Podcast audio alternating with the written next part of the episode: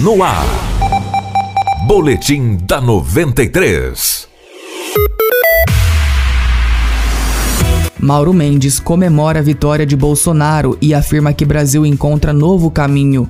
O governador eleito Mauro Mendes, que anunciou apoio a Jair Bolsonaro logo após vencer em primeiro turno a disputa pelo governo, espera que o Brasil encontre um novo caminho com o presidente que assumirá em 1 de janeiro de 2019. Segundo ele, o governo federal precisa dar respostas nas áreas da desburocratização da máquina governamental e da segurança pública. Espero que o Brasil encontre um novo caminho e que o nosso presidente Jair Bolsonaro possa fazer tudo aquilo que os brasileiros esperam né, de um governo federal que vá na linha né, da simplificação do Estado, que desburocratize, que realmente enfrente o problema do combate à criminalidade da forma que precisa ser feito para trazer novamente a liberdade para a grande maioria das pessoas de bem que estão amedrontadas nesse país. Bolsonaro venceu as eleições presidenciais em segundo turno com 55% dos votos.